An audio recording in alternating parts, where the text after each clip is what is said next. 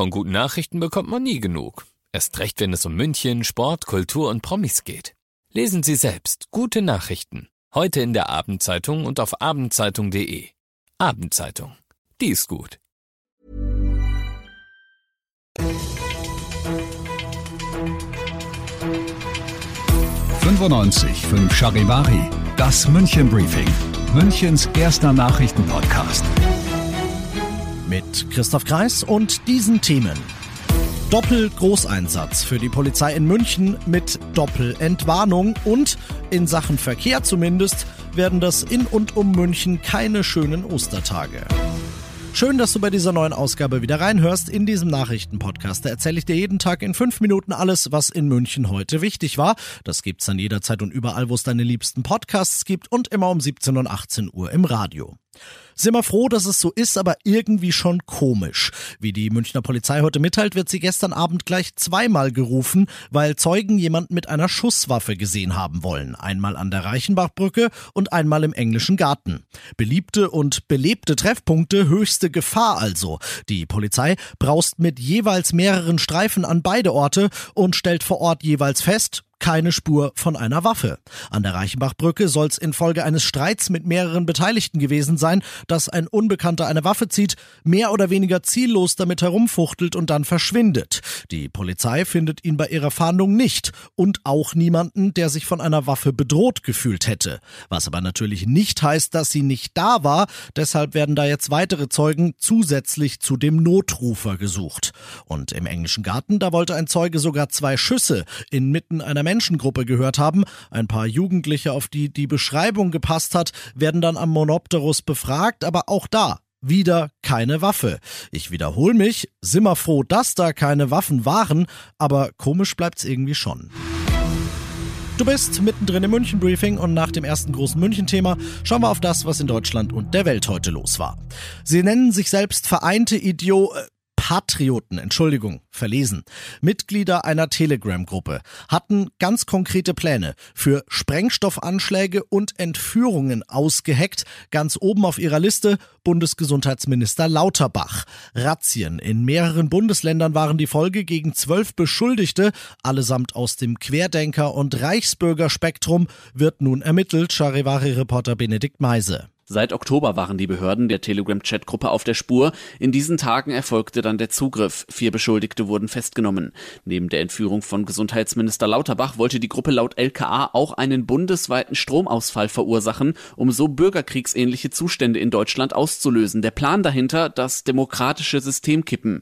Lauterbach verurteilte diese Pläne gerade und mahnte nochmal, diese Leute mischten sich unter die Corona-Demonstranten, da müssten wir aufpassen. Die Moskwa ist der ganze Stolz und das Flaggschiff der russischen Schwarzmeerflotte und nach zwei Raketentreffern liegt sie jetzt versenkt auf dem Schwarzmeergrund, heißt es heute von ukrainischer Seite. Prompt dementiert Moskau aus dem russischen Verteidigungsministerium heißt es, das Schiff sei getroffen worden und es hätte dort einen Brand gegeben, aber die Besatzung, die habe man gerettet und alle Raketen an Bord seien einwandfrei einsatzfähig. Das verdeutlicht einmal mehr, wie unübersichtlich die Lage im Kriegsgebiet ist ist, denn beide Seiten behaupten viel, wenn der Tag lang ist und überprüfbar. In dem Fall zum Beispiel durch Satellitenbilder oder so, ist es selten. Sicher ist aber, die Moskwa-Nummer war ernst genug, dass Russlands Präsident Putin informiert wurde, direkt nachdem er selbst informiert hatte in puncto russisches Gas. Westliche Banken, beschwert er sich da, würden inzwischen zum Teil nicht mehr zahlen und droht für den Fall, dass das so bleiben sollte, Konsequenzen an. Und zum Schluss kommt hier jetzt der Mann, der dir dein Osterwochenende ruiniert. Komm schon. Nämlich Charivari-Verkehrsreporter Peter Lutz. Nein, du kannst ja nichts dafür, aber du hast schlechte S-Bahn-Nachrichten. Die nächsten Tage werden stressig, ne? Ich würde dir so gern widersprechen, wirklich. Aber ähm, es nützt nichts ab. Heute Abend, 22.30 Uhr, wird die Stammstrecke mal wieder wegen Bauarbeiten komplett gesperrt. Und zwar bis Montag früh. Ja. Und dann fährt erstmal mit Ausnahme der S7 überhaupt nichts. Und logisch, es gibt den Schienenersatzverkehr mit Bussen oder halt wenn du ganz wild drauf bist, dann steigst du in die Tram 19, weil die fährt so Pi mal Daumen die Stammstrecke ab. Stammstreckensperrung würde eigentlich schon reichen und ich habe gar keine Lust zu fragen, aber ich muss ja. Wie schaut's auf den Straßen aus? Wird's auf den Autobahnen voll? Ja oder ja? Ein sehr, sehr, sehr, sehr großes Ja.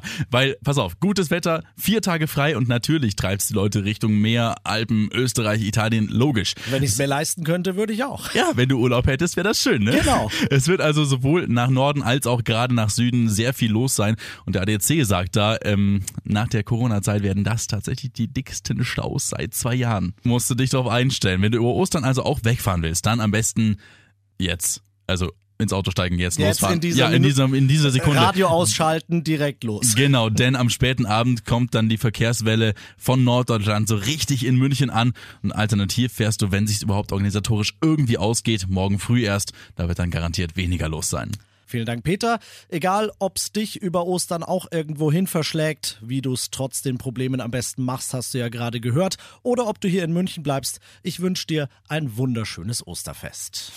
95.5 Charivari, das München Briefing, Münchens erster Nachrichtenpodcast. Die Themen des Tages aus München gibt es jeden Tag neu in diesem Podcast.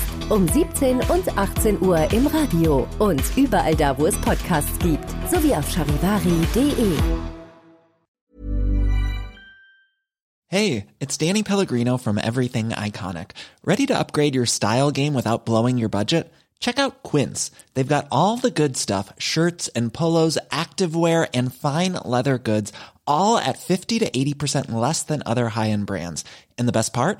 They're all about safe, ethical, and responsible manufacturing. Get that luxury vibe without the luxury price tag. Hit up quince.com slash upgrade for free shipping and 365 day returns on your next order. That's quince.com slash upgrade.